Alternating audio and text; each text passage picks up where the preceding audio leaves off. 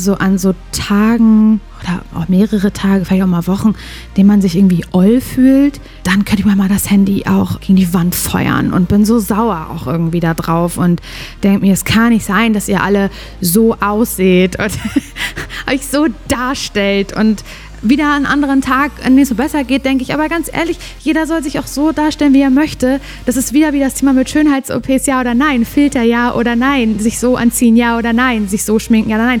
Ich habe keine richtige Antwort darauf. Aber ich glaube, dass über sich selber Witze machen immer schon mal ein ganz guter Weg ist. Hallo, ich bin Eva Schulz und das ist Deutschland 3000. Hier verbringe ich immer so eine gute Stunde mit Menschen aus ganz verschiedenen Bereichen, irgendwo zwischen Pop und Politik. Mein Ziel ist, diesen Leuten so zu begegnen, wie ihr sie vorher noch nie gehört habt. Deutschland 3000 soll euch, mich und meine Gäste auf neue Gedanken bringen. Weil man, wenn man jemand anderes kennenlernt, auch immer ein bisschen was Neues über sich selbst erfährt. Meinen heutigen Gast durfte ich mal wieder zu Hause besuchen. Und als ich zu Laura Larsson in die Wohnung kam, war das Erste, was sie mir in die Hand gedrückt hat, ein paar von diesen typischen weißen, flauschigen Hotelschlappen, die sie wohl mal bei einem Urlaub in Bayern hat mitgehen lassen. Und in denen saß ich dann an genau dem Tisch, an dem sie sonst auch ihre eigenen Podcasts aufnimmt. Ihr kennt Laura wahrscheinlich schon seit Herrengedeck, dem Comedy-Podcast, den sie mal mit Ariana Barbary gemacht hat, oder von ihren herrlich selbstironischen Beauty-Videos auf TikTok und Instagram. Inzwischen moderiert sie auch regelmäßig bei 1 Live und hostet zusammen mit ihrem Kollegen Simon Dömer den Podcast Zum Scheitern verurteilt. In dem kommt sie ja gerne mal so rüber, als würde sie eher so durchs Leben stolpern als gehen. Und ich habe mich gefragt, ist das eine Rolle oder ist Laura wirklich so? Wir haben über ihr Aufwachsen in einer Kleinstadt in Mecklenburg-Vorpommern gesprochen und weshalb sie dahin jetzt nach elf Jahren in der Großstadt wieder zurückziehen wird. Es ging um ihre Kritik am Radio, warum sie nicht an Horoskope glaubt und die Krankheit Lipödem, eine Fettverteilungsstörung, mit der Laura vor ein paar Jahren diagnostiziert wurde. Daraufhin hatte sie ein paar ziemlich schmerzhafte Eingriffe, die ihr Verhältnis zu Schönheitsoperationen und Beautywaren entscheidend beeinflusst haben. Ihr merkt schon, wir sind so richtig durch die Themen gesurft und ich freue mich ja immer besonders, wenn es Momente gibt, in denen meine Gäste sagen, da habe ich jetzt selbst noch nie so drüber nachgedacht oder das habe ich so noch nirgendwo erzählt und das war dieses Mal so. Also, hier kommt eine gute Stunde mit Laura Larsson. Du weißt dann ja als Hörerin, dass die erste Frage immer die gleiche ist, nämlich, wo kommst du gerade her? Von zu Hause, nein, von der Gassi-Runde. Von der Gassi-Runde ah. komme ich, genau. Wir haben nämlich gerade ähm, den Hund zu Besuch. Also ist der Hund eigentlich, der bei meiner Mutter sonst lebt. Und ähm, es war eine sehr beschwerliche Runde, Eva, denn dieser Hund ist 14 Jahre alt hm. und ich sagte, die hat keinen Bock mehr. Die hat keinen Bock mehr. Ähm, aber ja, von der beschwerlichen Hunderunde bin ich gekommen. Okay, und was, also ich bin ja jetzt gerade hier zu dir in die mhm. Wohnung gekommen. Was machst du denn, worauf achtest du, wenn du zum ersten Mal bei jemandem Neuen in die Wohnung kommst? Ohne Scheiß, ich achte so darauf, und das ist aber gar nicht wertend gemeint, ob das sehr aufgeräumt ist oder nicht. Und das hat jetzt nichts damit zu tun, dass ich denke, oh mein Gott, da ist irgendwie, da ist es nicht aufgeräumt. Das ist ja widerlich oder so. Gar nicht, gar nicht, weil ich bin nicht so gut im Ordnung halten, aber so, ich, dann, ich finde, da kann man so ganz doll erahnen, was ist das so für ein Mensch ich achte da sehr, sehr drauf. Und ich finde beides sympathisch. Also ich finde, ich, ich mhm. denke immer so, boah, krass, hier kannst du vom Boden lecken. Dann kriege ich sofort schlechtes Gewissen bei mir selber. Und dann denke ich, ja, nee, brauchst du gar nicht zu kommen, Eva. brauchst du gar nicht zu kommen. Wieso? Aber ich finde, hier ist es jetzt, also habt ihr jetzt aufgeräumt, weil ich komme? Def ja, ja definitiv. Obwohl du beides sympathisch findest. Vielleicht finde ich sie auch sympathisch, ja? wenn es hier noch Bist du aufgeräumt? Ist. Ja, schon. Ich bin ja, jemand, ne? die abends immer alles an ihrem Platz räumt. Oh, das ist für mich so ein Runterkommen. Ich wünschte, ich, ich wünschte, ich wäre so. Neulich meinte ich jemand am Wochenende, ja, ich habe jetzt keine Zeit, mich zu treffen, ich muss heute aufräumen. Und ich dachte so, okay, das habe ich nie.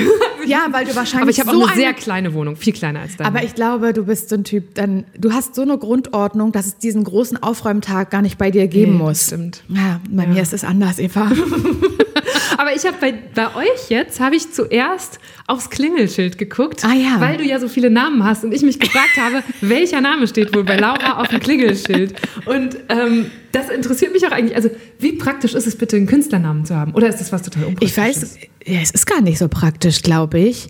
Ähm, weil ich oft beim, wenn man so, ähm, wenn ich im Hotel bin oder so, dann so merke, oder anders, wenn jemand zum Beispiel für mich ein Hotel bucht, weil man irgendwie für einen Dreh mhm. angefragt wird und dann macht die Produktionszimmer das alles mit hier Fahrkosten und, ja. und bla bla bla, dann machen die das auch auf Larson. Weil ich ja vergessen habe, das irgendwie anders sagen. Das steht ja gar nicht mehr im Ausweis drin. Und dann, ja, also gab es schon oft im Hotel dann so Verwirrungen. Nie was total Schlimmes. Mhm. Und da hat mal ähm, eine Bekannte zu mir gesagt, äh, lass dir das als Künstlernamen in deinen Ausweis eintragen. weil das habe ich irgendwie noch nie gemacht, weil es mir irgendwie so surreal vorkommt. Ja, aber so komisch. doch. Ist doch voll, also da, ich hätte jetzt sicher gedacht, dass du das schon Nee. gemacht hast, weil ich so cool finde, wenn man so sagt, das hier ist mein Künstlerinnenname. Ja, vielleicht mache ich das irgendwann nochmal tatsächlich. Ich glaube, ich weiß gar nicht. Irgendwas muss man den Leuten vom Amt dann auch vorbeibringen, dass man, dass das wirklich der Künstlerinnenname Ja, ist. kannst und du so. doch. Ja, kriegen die halt. Ey, ich kenne jemanden, der wollte einen Künstlernamen haben und hat dann irgendwie so eine Ausstellung bei sich in seinem kleinen Heimatkaff, so ich glaube so wie deine Heimat, Ah, so, ja. groß, so eine Ausstellung in einer befreundeten Bücherei organisiert und dann jemand bei der Lokalzeitung gefragt, kannst du darüber bitte schreiben? Äh. Mit meinem und dann, Künstlernamen? Ja, und dann hat er den Artikel zum Amt gebracht und Wow. gesagt, hier ist der Beweis, ich habe einen Künstlernamen und hat den dann in den Pass bekommen. das ist sehr, sehr lustig. Ja. Ja, vielleicht wollte ich, ich das nochmal machen, aber ja, da steht echt nur Hansen. Nee, eben nicht. Ähm, also bei mir Also in deinem jetzt, Pass, ja. aber an eurem Klingelschild steht noch beide. Also steht auch noch dein alter Name. Ist es so? Ja. Was steht denn da? Oh, ich traue mich jetzt gerade nicht, es äh, richtig auszusprechen, äh, falsch auszusprechen. Wie ist dein Mädchenname nochmal? Boritzka. Boritzka. Ah, ah ja, Hansen ach, das steht auch da. noch an der Klinge. Ja, Ja. okay, okay, okay. Ist das so, ja? Aber da steht da drüber noch das Goldene. Oh, Ey, guck mal, ich wie ich selber mehr. nicht weiß, was an meiner Klingel Ja, du klingelst ja nie bei dir selber, ist Nee. ja logisch. Ja, stimmt. Aber also können wir das mal kurz vielleicht für alle, die dich noch nicht kennen, Also, aufklären? hä, wa- was ist das für eine Person Was da ist bei Deutschland 3000? Wie Ja. heißt die? genau, also dein, was ist dein alter Name, was hat es damit auf sich, Ja. warum gibt es diesen Künstlernamen und warum heißt du jetzt Hansen? Okay, also, geboren bin ich mit Laura Boritzka und so hieß ich auch 32 Jahre lang, mein ganzes Leben lang. Also zumindest auf meinem Ausweis. Ähm, das ist der Eltern, der, der, der Eltern, der Name meiner Eltern so. Und ähm, ja, so heiße ich. Ich glaube, man sagt eigentlich Boriczka, das ist eigentlich polnisch. Sind deine Eltern aus Polen? Nee, aber ich glaube, so Großeltern, Vorfahren, Gedöns. Und äh, ich glaube, es wird Boditschka aus, eigentlich ausgesprochen, aber alle sagen Boritzka, auch meine, meine Eltern selber. Und dann, ähm, genau, da war, ist Folgendes passiert. Dann kam in meinem Leben die Facebook-Ära. Und ich habe sehr lange gebraucht, mich bei Facebook anzumelden. Mir war das irgendwie so ein bisschen ungeheuerlich. Ich irgendwie fand ich das irgendwie komisch. Und habe ich mich da angemeldet und ich wollte mich da nicht mit meinem richtigen Namen anmelden. Und ich war ähm, kurz davor, das war kurz nach dem Abi, äh, im Schwedenurlaub und habe mich so doll in, in Schweden, in das Land, in die Kultur und alles so richtig doll verliebt. Und da ähm, war ich auf einem Steg und auf diesem Steg irgendwie an der Ostsee waren so ganz viele Namen reingraviert. Ich weiß nicht warum, kann ich dir nicht sagen, was da, was die Geschichte da war. Und da stand Laura Larsson. Ein, also eine Person hieß so. Und ich dachte, toll, stell dir vor, du würdest so heißen. Und dann habe ich mich bei Facebook so genannt, Laura Larsson. Und dachte, das klingt irgendwie toll. Und dann hieß ich bei Facebook immer so. Und dann bin ich halt zum Radio irgendwann gekommen und dann hieß es wirklich, ja, ich bin das erste Mal on air und darf moderieren. Wie willst du denn on air heißen? Und ich hatte so, Laura Boritzka weiß ich jetzt nicht. Das ist, finde ich, irgendwie schwierig. Und dann dachte ich Laura Larsson. Und seitdem bin ich Laura Larsson. Und dann habe ich geheiratet und dann wurde ich zu Laura Hansen. Und ich sage dir ganz ehrlich, hätte ich vorher schon nicht Laura, Bor also wäre Laura Boritzka nicht mein Name gewesen, sondern Laura Hansen, dann hätte ich, glaube würde ich nicht Laura Larsson heißen. Aber warum findest du Boritzka so schwierig? Also ist nicht gerade cool, so diese multinationalen Ja. Namen ein bisschen stärker Aber weißt du, das war, das war so, ich beim Privatradio und ähm, cool, Alliteration, so Name Laura Larsson, das klingt irgendwie so catchy. Ich glaube, es weiß nicht, ob man das heute noch so macht. Ich glaube, heute würde ich es vielleicht auch gar nicht mehr so machen, aber das war noch irgendwie so eine Zeit, irgendwie vor acht, neun Jahren, da war das irgendwie cool, dass man so, dann hieß die Sendung äh, Laura Larsson live, das weiß ich noch. Und dann, Okay, das ist cool. Oh L, Gott, L. ja, das Ja. sollte dann halt irgendwie so sein.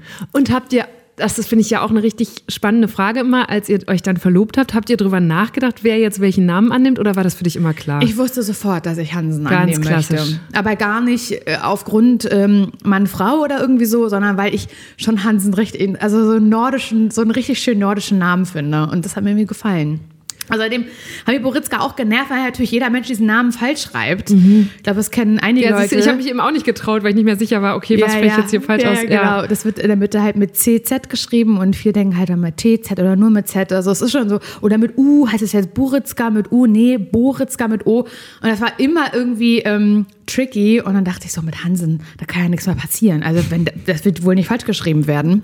Und jetzt bin ich halt Laura Hansen. Ja, nur im Radio und im Podcast Laura, Laura Larsson. Das sind jetzt aber ja nicht zwei verschiedene Rollen oder Nein. so, oder? Weil ich frage mich gerade, als Moderatorin, als Podcast-Host, hast du eigentlich, bevor so eine Aufnahme losgeht, bevor du wie jetzt hier so ein Mikro mhm. in die Hand nimmst, hast du irgendwelche Rituale oder stellst du dich irgendwie um auf so einen Mo auf deinen Mikromodus? Mm, ich muss immer ein bisschen gucken, dass ich nicht anfange zu schreien. Mhm. Also da versuche ich, also es ist schon dann so geworden, dass wenn ich ein Mikrofon in der Hand habe oder davor stehe, dass ich so ein bisschen versuche, ruhiger zu sprechen, ah, weil ich ah, sehr, oh, das sehr dazu neige, ja. zu übersteuern oder zu laut bin oder so. Ich weiß auch noch, als ich beim Radio das erste Mal was aufgenommen habe, was noch nicht gesendet wurde, aber so zum Üben. Und dann hat mein damaliger Chef sich das angehört und hat gesagt, nee, da fliegen mir ja die Haare, die, da wehen mir ja die Haare weg, so du schreist du mich an. Und ich habe ein sehr lautes Organ. Und meine Schwester sagt immer zu mir, du bist eine Person mit so einer lauten Stimme, das macht mich wahnsinnig. Ich kann überhaupt nicht leise sprechen, es wird mir ganz schwer. Und sie sagt immer zu mir, Volumenstimme habe ich, eine Volumenstimme. Mhm. Klingt aber erstmal gut. sie meint das, glaube ich, nicht so gut. Und halt sehr lautes Organ. So, das, das war früher auch immer so ein Ding. Auch so, meine Eltern lachen nicht immer so laut. Das haben die schon manchmal mhm. gesagt. Immer, hatte sehr damit zu tun, äh, leise zu wirken. Einfach an der Stimme, gar nicht, weil ich so geschrien habe. Und da erde ich mich dann, versuche ich mal so ein bisschen, okay, Laura, Mikrofon ist da, das macht dich schon lauter, musst nicht schreien. Ja. Also so. Ja, können wir ja mal kurz probieren, weil ich glaube, ich habe das Problem auch. Also ich hatte zum ja? Beispiel in der Pandemie immer, an dieser Stelle auch mal kurz Entschuldigung an alle, die immer zuhören, immer wenn wir so geschaltete Interviews hatten, weil ich die Leute nicht persönlich treffen könnte, habe ich viel lauter gesprochen vor dem Bildschirm, ja. weil ich das Gefühl hatte, ja, irgendwie war ich nicht. Ich. Man kann sich viel schwerer auf die Stimmung oder genauso mhm. wie jetzt auf so eine ruhige, zurückgelehnte Pantoffelstimmung einlassen lassen.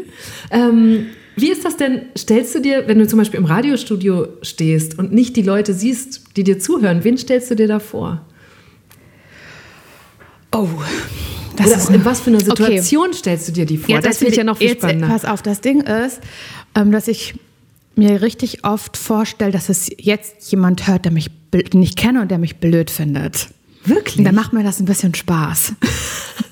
Warum macht dir das Spaß? Also so, nein, Andere aber würde es verunsichern. Was heißt, was heißt blöd findet so, es gibt doch, vielleicht hattest du das auch, oder ich glaube, viele kennen das so, wenn die an ihre Jugend zurückdenken, diesen einen Lehrer, diese eine Lehrerin, Mitschülerin oder irgendwen aus, aus der Vergangenheit, wo man so weiß, boah, die Person wäre mir, war mir nicht gut gesonnen mhm. oder die hat vielleicht auch nicht an mich geglaubt oder mhm. so. Und mir macht das dann irgendwie so Spaß. Ähm, darüber nachzudenken, oh, stell mal vor, Lehrerin XY, die damals zu dir gesagt hat, keine Ahnung, du Abi, schaffst viel. du die oder ja. du schreist zu viel oder irgendwas Doofes gesagt hat, die hört es jetzt und das gibt mir immer so, so ein Selbstbewusstseinskick. Verstehe, okay, also mhm. es kommt eigentlich mehr aus so einem Stolzgefühl, genau, so, genau. boah, das habe ich geschafft und ja, jetzt, genau. ja, vielleicht eher so. Und ist es beim Podcasten das Gleiche oder?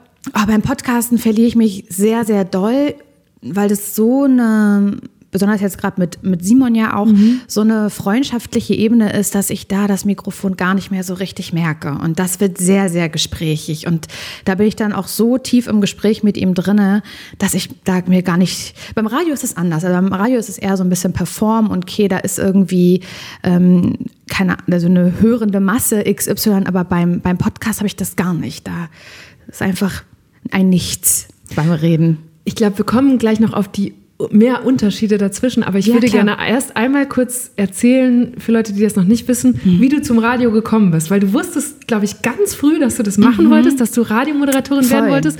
Aber dann hast du erst mal drei Jahre lang in der Stadtbibliothek von Parchim, deiner Heimatstadt, abgehangen. Ja, richtig. Warum? Ähm, genau, ich wusste das, das heißt, ich wusste das schon ganz lange, aber ich glaube, dass ganz viele Menschen, die beim Radio arbeiten, so diese Geschichte haben von ähm, Fisher Price Recorder mit so einem kleinen Mikro dran auf Kassette was mhm. Äh, raufsprechen. Das habe ich exzessiv betrieben als Kind und halt Radio gespielt und das geliebt und auch immer sehr viel Radio gehört, so mit meinen Eltern, so wir haben immer Radio gehört und ich fand das mega cool. Und dann habe ich, ähm, als es dann so darum ging, in der Schule, was will man jetzt machen nach dem Abi und so, habe ich dann ehrlich gesagt richtig doof einfach gegoogelt, wie wird man Radiomoderatorin. Und das war sehr ernüchternd, was ich da gefunden habe. Ähm, bin auf tausend Foren-Einträge irgendwie gestoßen und es war immer, naja, muss man halt studieren, Journalismus an das wird es nicht gehen. Ähm, und selbst dann die wenigsten, die dann zum Radio ans Mikrofon kommen. Und es war so, dass ich sofort dachte, nee, das ist Quatsch, das, ähm, das wird in diesem Leben nichts mehr. Ähm, hatte auch so, war jetzt auch nicht für mich das Einfachste mit der Schule. Ich glaube, ich habe ein okayes Abi gemacht, aber es war alles so, hm, keine Ahnung, hätte auch sein können, dass es nicht klappt, bin ich ganz mhm. ehrlich. Und deswegen habe ich mich gar nicht richtig getraut, mir zu überlegen, was nach dem Abi passiert, weil ich aber froh war, dass ich das geschafft habe. Und ich glaube, alle waren froh, dass ich das irgendwie geschafft habe, also auch so meiner Familie. Und dann eben, ja, Parchim, in dem habe ich ja gewohnt und da gab es halt nichts, ähm, wo ich mich hätte ausprobieren können. Keinen lokalen Sender vor der Haustür oder, oder ein Schulradio, was mhm. gab es da alles nicht. Und dann waren meine Eltern so, okay, du musst jetzt halt irgendwas machen und ähm, vielleicht auch was, wo du schon Geld verdienst. Und dann war ich mit meiner Mutter auf so einer Jobmesse, weiß ich nicht, in Parchim. Und ich war immer schon, ich habe sehr viel immer gelesen und ähm, kein Hochtrab Literatur, bitte nicht falsch verstehen, aber ich habe halt irgendwie so mhm. gerne gelesen und war sehr gerne in der Bibliothek. So, das, das war immer, immer, immer ein schönes Ritual im Parchim statt Bibo und irgendwie DVDs und Bücher ausleihen. Ich fand das cool. Und ich kannte die auch, die da alle gearbeitet haben und so. Und dann habe ich gesehen, die bilden aus. Und dann hieß der Beruf, den ich gemacht habe, hieß Fachangestellte für Medien- und Informationsdienste Fachrichtung Bibliothek. Und ich dachte, warte mal, da kommt irgendwas mit Medien drinne vor. Toll, das mache ich. Mhm. und so ist es dann halt passiert, dass ich drei Jahre diese Ausbildung gemacht habe, die ähm, ich habe oft schlecht darüber gesprochen. Das tut mir schon fast ein bisschen leid. Das hat die Ausbildung auch eigentlich nicht verdient. Aber und ich glaube, für manche Leute ist das auch voll das Richtige. Aber für mich war das nicht das Richtige. Die drei Jahre, es war ja Stillarbeit eigentlich. Mhm. Und ich bin ja nicht still. Und das war so, ähm, das Coolste war eigentlich der Pub das, Publikum, also das Publikum, wenn da irgendwie dann so Ausleihzeiten waren und man mit Menschen so ins Gespräch kam oder so, sonst war mir das alles ein bisschen zu steif. Da habe ich mich gar nicht drin gesehen. Habe es aber dann zu Ende gebracht. Das, das wollte ich gerade fragen. Dann musst du mhm. doch ganz oft da mit deinem Bücherstapel durch die Bibliothek geschoben sein und gedacht haben, oh, ich brech's ab. Habe ich gedacht, ja. Und warum hast du trotzdem durchgezogen? Ich glaube, es war so ein bisschen der Druck meiner Eltern. Ich wusste, dass sie auch sauer sind. Und ich hatte auch keinen Plan B. Ich glaube, wenn ich jetzt meinen Eltern gesagt hätte, hier, guck mal, ich habe mich jetzt an dieser Uni beworben und wurde angenommen oder hier, guck mal, ich habe jetzt diese Ausbildung für mich gefunden, ich will lieber die machen, mhm. aber ich hätte abgebrochen, ohne wie einen Plan B zu haben. Und ich muss auch dazu sagen, dass in diesen drei Jahren der Ausbildung, ich war richtig auf Partykurs. Also es war wirklich... Ähm, ich habe vom Wochenende zu Wochenende gelebt und ich habe gar nicht darüber nachgedacht, beruflich eigentlich ganz schön kacke gerade. Und wie soll es in der Zukunft? Da hätte gar keinen Platz dafür, mhm. weil ich damit beschäftigt war, feiern zu gehen. Drei das heißt, Jahre das lang. kam dann erst nach dem Abschluss dieser Ausbildung auf einmal, mhm. wahrscheinlich wie so ein Klumps in genau, deinem Genau, Leben. Die, die, die Ausbildung war dann halt vorbei und es hieß dann auch, ich kann nicht übernommen werden. Und ich glaube sogar, wenn die mich übernommen hätten, wäre ich vielleicht heute noch da. Ich weiß es gar nicht genau. Ich, das war eher so ein Bequemlichkeitsding. Mhm. Aber die haben, die haben mich nicht übernommen. Dann habe ich ähm, Bewerbung geschrieben, auch an, an ganz viele andere Bibliotheken im Land.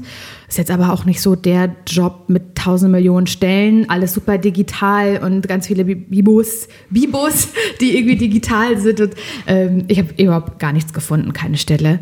Und dann ähm, habe ich so gedacht, meine Eltern haben sich dann getrennt zu dem Zeitpunkt. Das war für mich, glaube ich, auch so ein Cut, mhm. dass ähm, ich mein Kinderzimmer irgendwie nicht mehr hatte. Ich habe immer noch zu Hause gewohnt, die ganze Ausbildung über.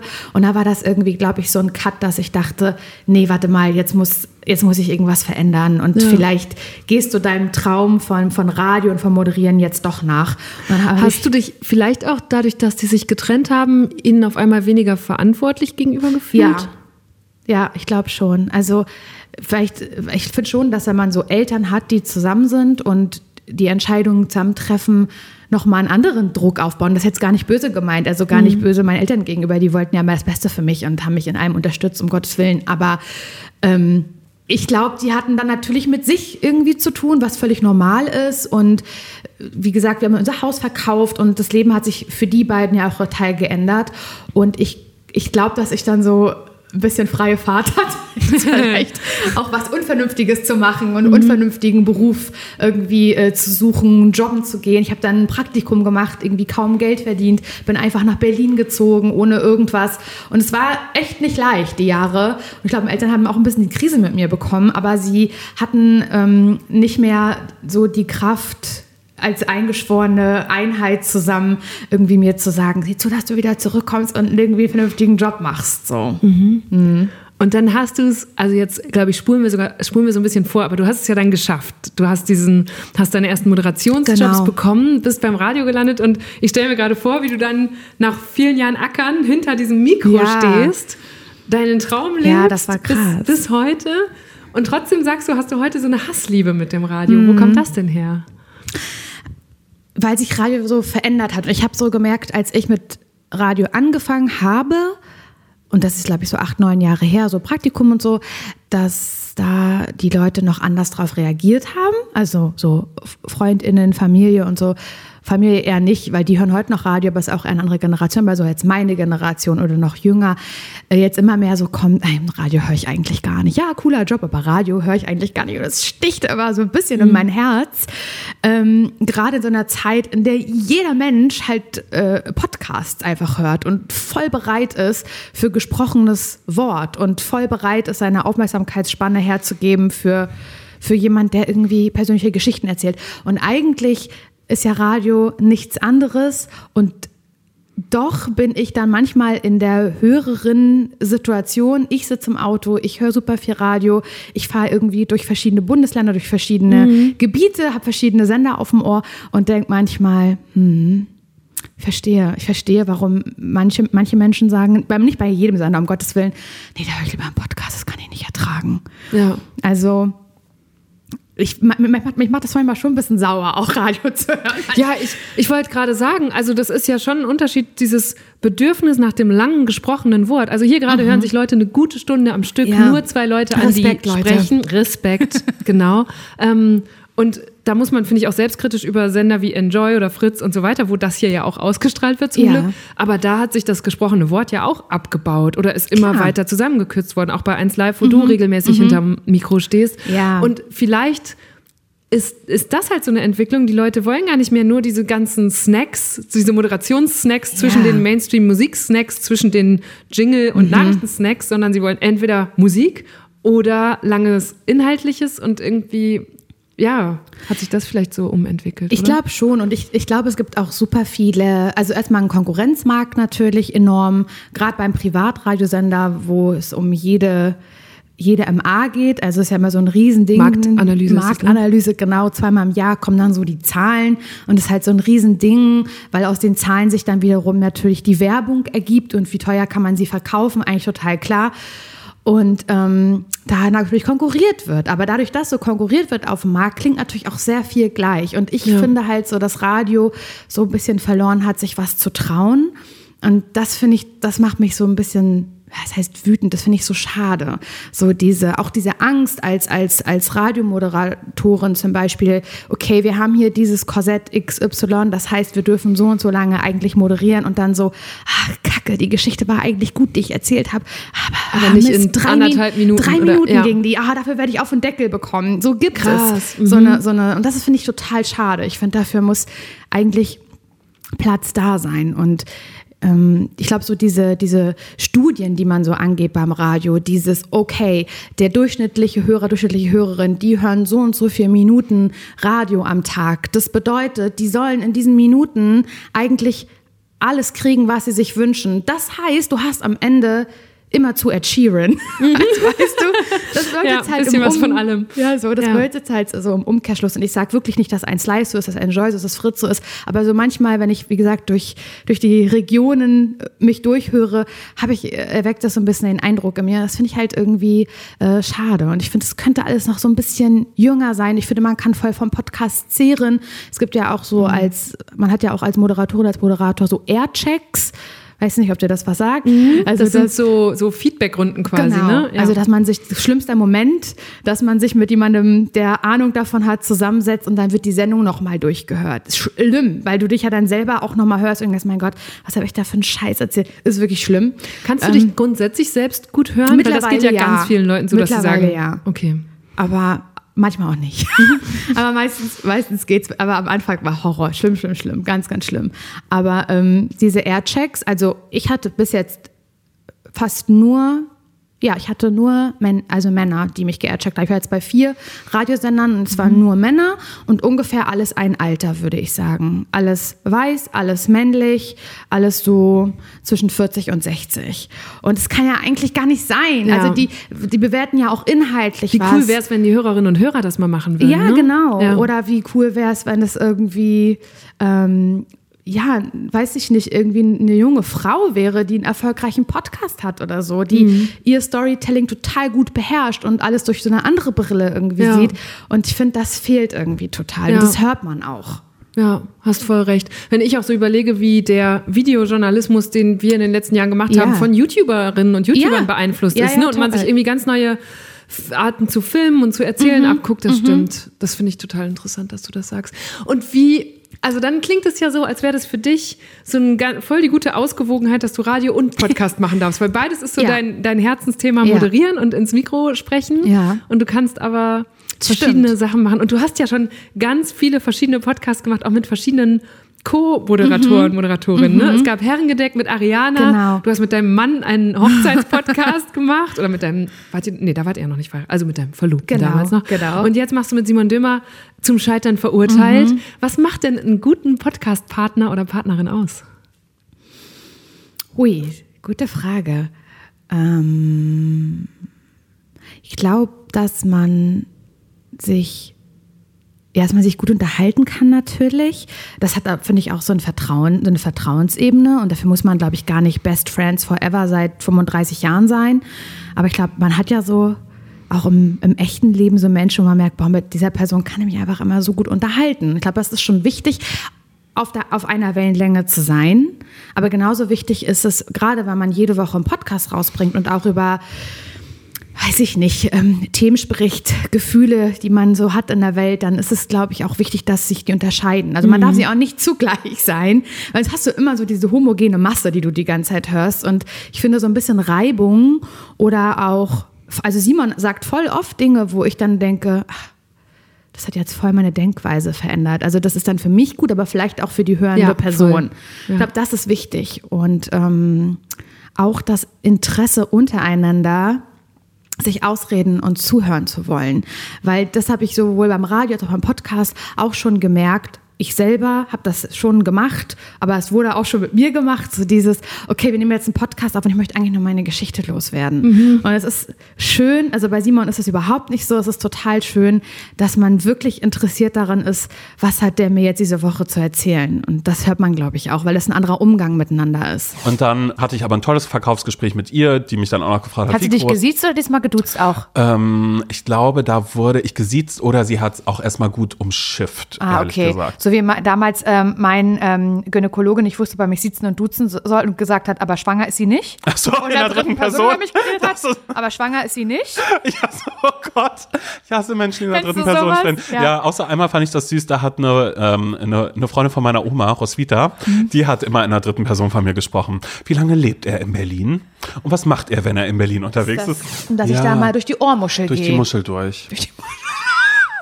Ja, durch die, einfach mal ein bisschen die Muschel säubern. Ihr Schweine. Wirklich, was Wir ihr schon wieder das denkt, Ohr. so war das wirklich nicht die Ohrmuschel. Meine Mein Güte, ihr werdet erwachsen. Ihr macht wahrscheinlich auch bei Worten wie so finnischer Meerbusen.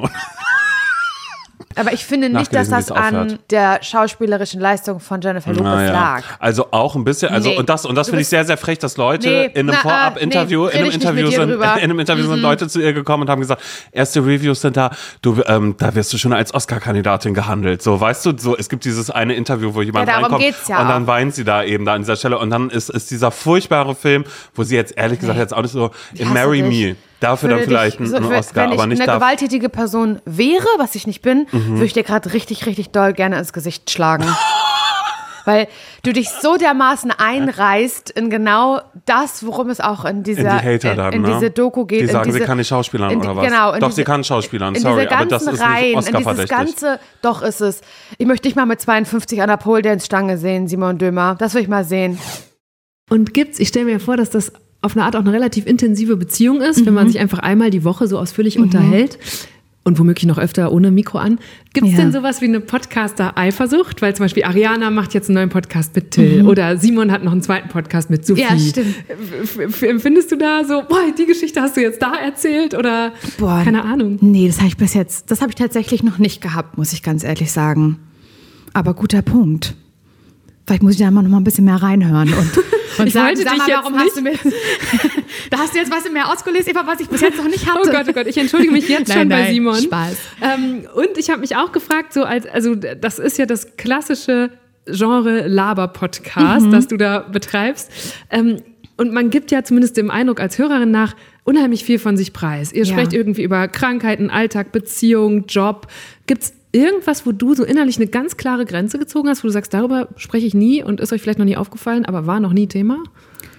Ähm, eigentlich so familiäres. Also, dass ich jetzt hier dir erzählt habe, dass meine Eltern sich da getrennt haben, das war, glaube ich, schon so das Intimste, was, was geht. Das würde ich komplett, komplett weglassen. Also alles, ja, was familiär stattfindet, Gespräche, die man familiär hat, Probleme, aber auch glücklich sein mit, mit der Familie, das würde ich komplett ähm, weglassen. Mm, generell Gefühle von anderen Leuten das hat da nichts zu suchen, finde ich, im Podcast. Ja. Es sei denn, die Person sagt, das kannst du ruhig mal im Podcast erzählen, das wäre mir irgendwie wichtig, kann ja auch, also Ja. ist auch schon passiert oder sowas, dass ich irgendwie eine witzige Geschichte mit einer Freundin oder hat, so hatte und die dann gesagt hat, oh mein Gott, das musst du im Podcast erzählen. Wusste ich, okay, dann bin ich da safe.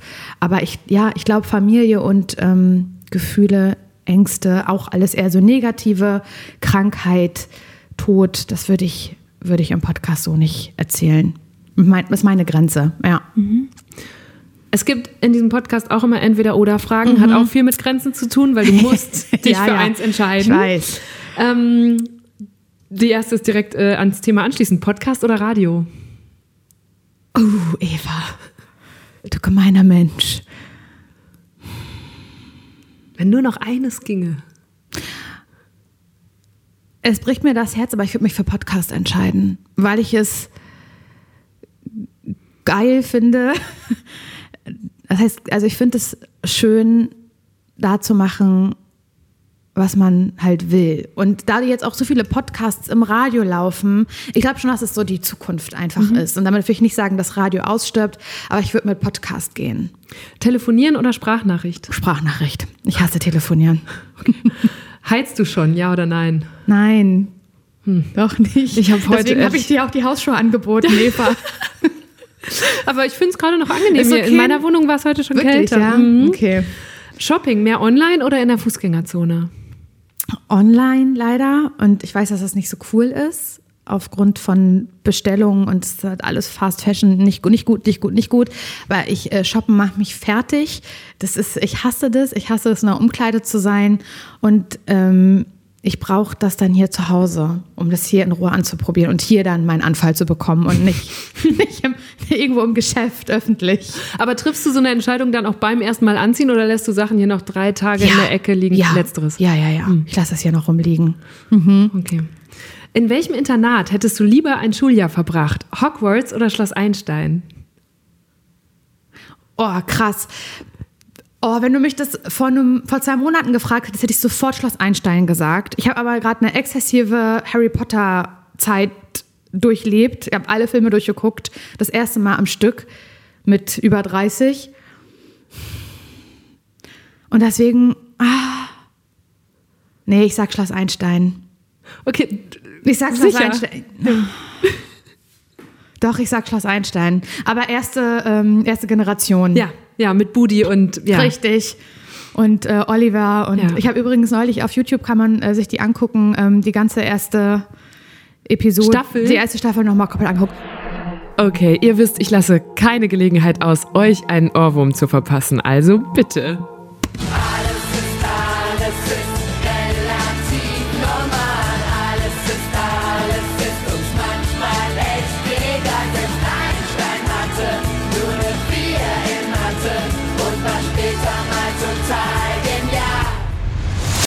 Und die sind so klein. Also die, die, die, die DarstellerInnen sind jetzt so, so kleine Babys. Also nicht wirklich Babys, aber sie sehen so jung aus. Und als ich das geguckt habe, waren die aber älter als ich. Und für Ja, mich waren das ja. ganz große Immer Erwachsene. freitags um 17.05 Uhr im Kika. Ich habe mich immer mit Julia getroffen, mit meiner Freundin Julia und habe es auch geguckt. Ja, und dann habe ich nämlich jetzt bei der Vorbereitung gesehen, dass du mal eine Gastrolle gespielt hast und ich war todesneidisch. Ja, das war krass. Also das, da habe ich auch gedacht, das ist jetzt nicht wahr. Da habe ich Ja. genau ein Angebot mich bekommen, ob ich da eine Gastrolle spielen möchte, eine erwachsene Person. Und es hat total viel Spaß gemacht. Ich muss aber dazu sagen, es war noch so richtig auch Corona-Times, total Mhm. strenge Regeln am Set und jeder so für sich allein. Das fand ich ein bisschen traurig, weil ich mir ja vorgestellt habe, Ja. mit den Kids ist man dann da. Und Ja.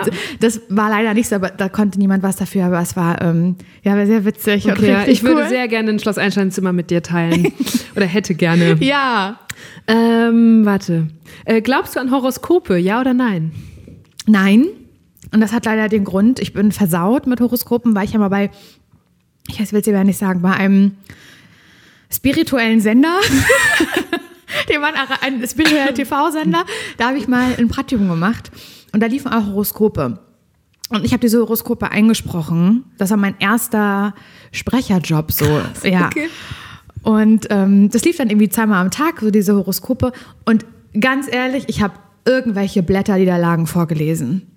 Okay, also einfach so aus, da- dem, aus dem genau. Stapel gezogen. Und wenn damit so umgegangen wird, dann Zumal bei einem Sender, der das zu seinem ja, Markenzeichen also hat. dann dadurch bin ich also bin ich total versaut, was das angeht. Aber es ist ja gerade seit einigen, einiger Zeit so ein weiß. heftiger Hype. Ich weiß, ich finde es so so krass und ähm, ich habe so ein bisschen abschätzig das zuerst betrachtet. Ich weiß gar nicht, wie ich mich getroffen habe. Salwa. Mit Salwa Humsi habe ich mich Mhm. War auch getroffen. schon hier zu Gast? Genau. Und ich war bei ihr im, im äh, Bahn-Podcast zu Gast und sie hat dann irgendwie zu mir gesagt, ja, du bist Krebs, ne? Ich so, ja. Ja, deswegen. Ich auch und deswegen ist es so und so. Und das ist, ich, ich musste so ein bisschen einräumen und so ein bisschen, ähm, ja, damit aufräumen, was ich so mal behauptet habe, was Horoskope angeht oder so Sternzeichen. Ich immer mehr so merke, wenn das jemand bei mir so anspricht, dass es leider alles sehr doll stimmt. Was sagt man denn über Krebse, was bei dir Sehr stimmt? emotional, ähm, sehr ähm, äh, harmoniebedürftig. Es stimmt halt voll. Okay. Ja, ja, gut. Ähm, Aber vielleicht stimmt es auch bei ganz vielen anderen Leuten, die Wassermann sind oder Stier. Also ich habe keine Ahnung. oder Zwilling. Ich bin Zwilling. Und du bist auch emotional. Hin und wieder. Siehst du? Ähm, wer ist es nicht? Äh, wovon hast du mehr? Disziplin oder Talent? Ja, von gar nichts von beiden viel. Aber wenn, dann würde ich sagen Talent, weil Disziplin, Disziplin ist null und Talent aber vielleicht wenigstens zwei. Ich habe mir gedacht, dass du so antworten würdest. Wirklich? Also ich habe diese Frage bewusst mitgenommen, weil ich dachte, das wird für dich wahrscheinlich ein bisschen schwer. Und ich finde, das ist bei dir, also ich habe jetzt mir unheimlich viel angeguckt, angehört und so weiter. Und es ist so ein bisschen die Laura Larsson Erzählung auch, dass du gar nicht so viel von dem hast. Du gibst, du, ne, ganz oft bist du so, oh, ich kann das eigentlich nicht oder ich krieg nichts auf die Kette. Und dann lese ich aber, wie du zum Beispiel am Anfang beim Radio immer noch mal extra Aufnahmen gemacht hast, um dich selber nach vorne zu prügeln. Mhm. Ey, aber weißt Oder du, stimmt. Die Tatsache, dass du so einen Pendel-Lifestyle zwischen zwei Großstädten in Deutschland, zwischen Köln und Berlin, wo ich so denke, boah, das muss man ja auch erstmal alles buchstäblich auf die Kette Stimmt. kriegen. Und dann denke ich mir, ein bisschen Disziplin muss doch doch in dir drin stecken, Laura Mhm. Larsson. Und auch, um dahin zu kommen, wo du jetzt bist, auch wieder nicht nur Disziplin, sondern auch genug Talent. Und ich habe viel über dein Selbstbewusstsein nachgedacht im Vorfeld und gedacht, Geil. warum rutschst du immer in diese Rolle, die ja auch ehrlich gesagt so ein typisches Mädchenklischee ist von Krebs auch halt. eigentlich, ja, cool, vielleicht auch der Krebs. Aber eigentlich kann ich das Nein, gar nein. nicht. Und ich mache mich hier so ein bisschen selber klein. Das stimmt, das stimmt. So. Oder leise. Eben hast du gesagt, du musstest immer leise sein oder solltest leiser sein. Und äh, das ist jetzt hier vielleicht auch Küchenpsychologie, keine Ahnung. liebe aber sowas.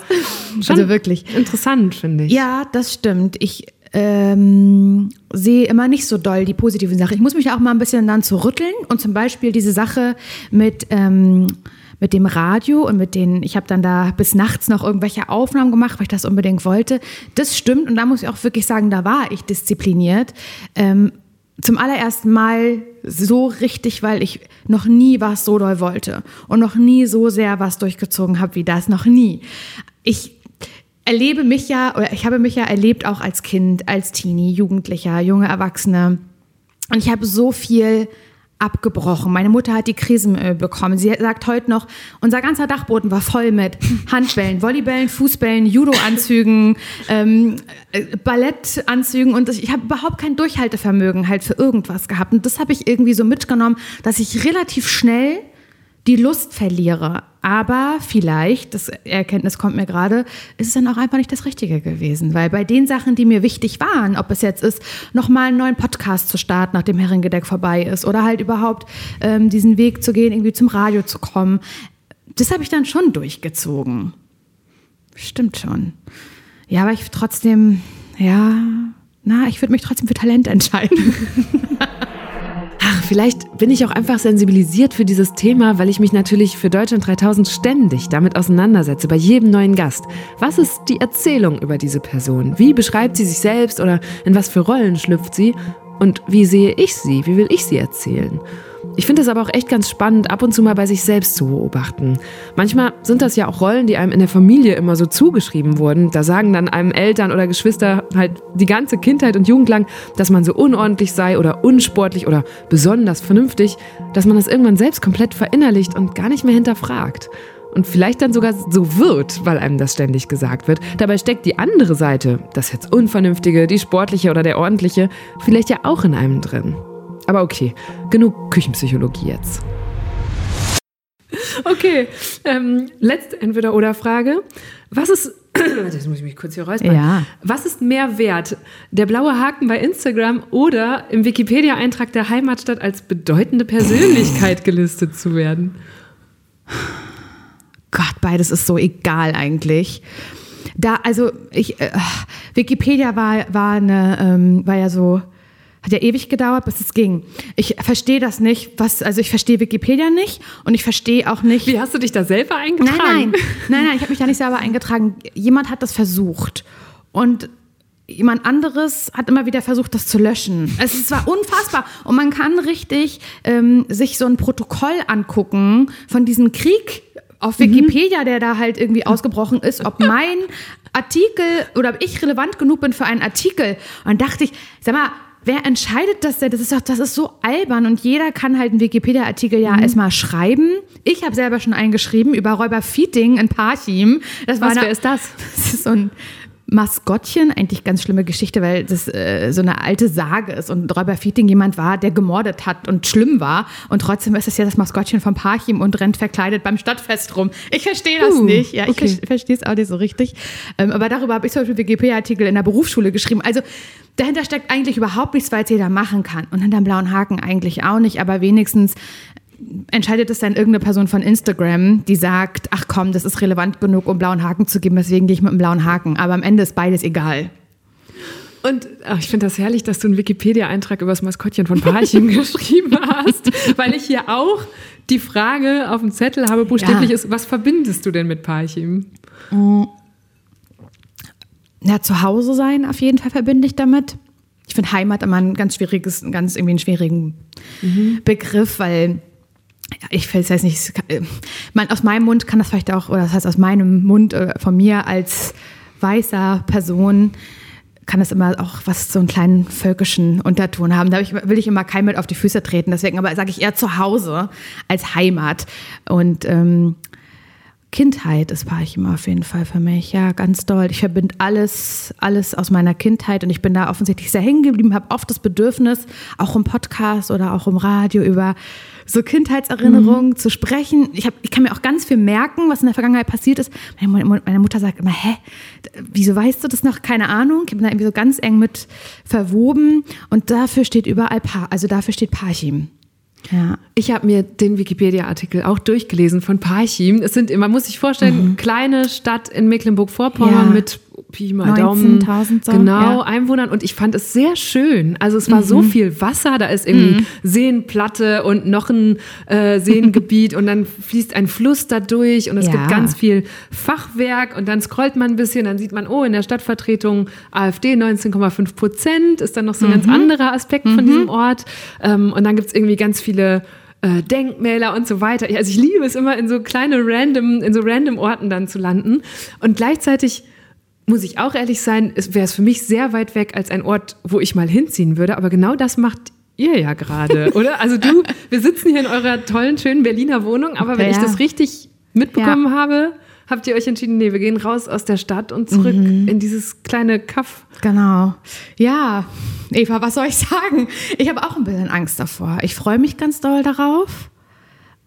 Aber ich habe auch ein bisschen Angst davor, dass ich es vielleicht romantisiere. Und ich bin sehr froh, dass ähm, wir dort zur Miete leben.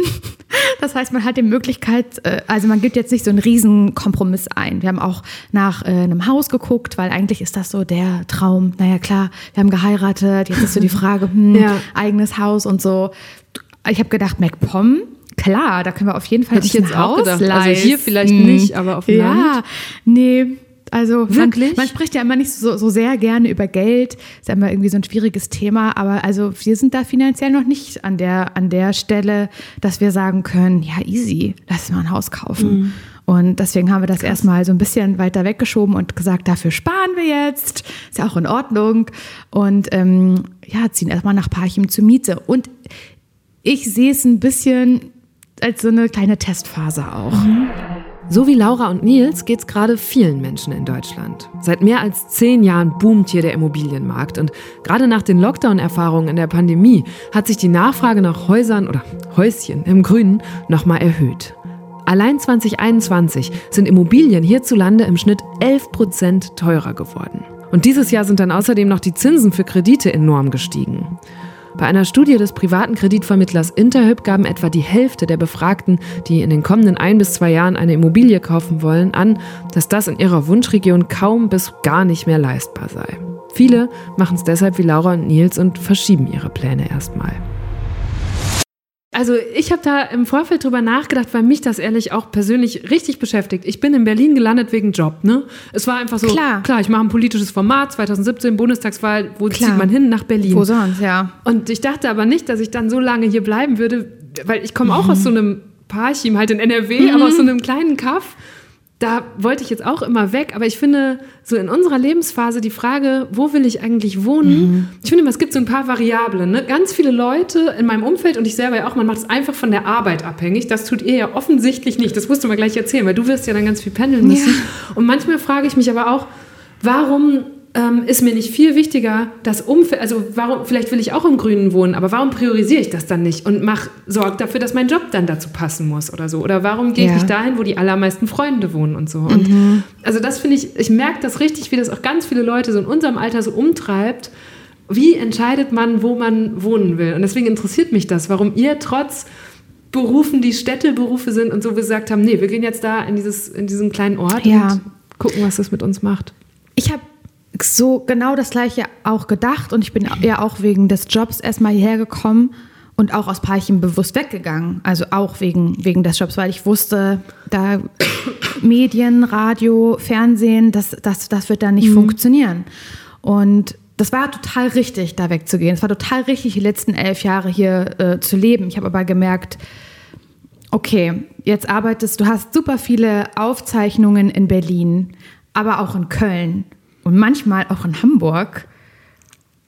Und es hat gar keinen Sinn mehr ergeben, sich also jetzt an einer Großstadt anzusiedeln, weil ich gefühlt den ganzen, also eh mehrmals die Woche im Auto oder im Zug saß. Und es ist egal, ob ich in Berlin gewohnt habe oder ob ich in Köln leben würde. Ähm, und Parchim ist, also das heißt, diese, dieser berufliche Aspekt oder der, der Ort des Jobs, den, den festen Ort gab es einfach gar nicht mehr. Und das, ich habe halt so durchgerechnet, okay, das könnte ich auch aus Parchim machen. Es würde nichts verändern an meinen, an meinen Strecken, an meinem Pendeln, außer vielleicht die Zuganbindung nach Parchim ist jetzt vielleicht nicht ganz so gut. Aber ähm, das war so der Grund, warum das Argument nicht mehr gezählt hat. Und gab es ein anderes Argument, dass du irgendwie gesagt hast, oh, ich will näher an Familie sein und so? Oder was war das am Ende? Ja, ich habe so gemerkt, dass ich mich in Berlin nicht mehr so wohl gefühlt habe. Und äh, Nils, mit dem ich ja zusammen mein Leben verbringe, auch nicht. Der kommt auch aus einer Kleinstadt, auch aus NRW. Und ich war so immer, also das, was wofür man hierher gezogen ist, so dieses, okay, und dann kann ich immer feiern gehen, in eine Ausstellung, zu Konzerten. Ähm, es ist immer was los.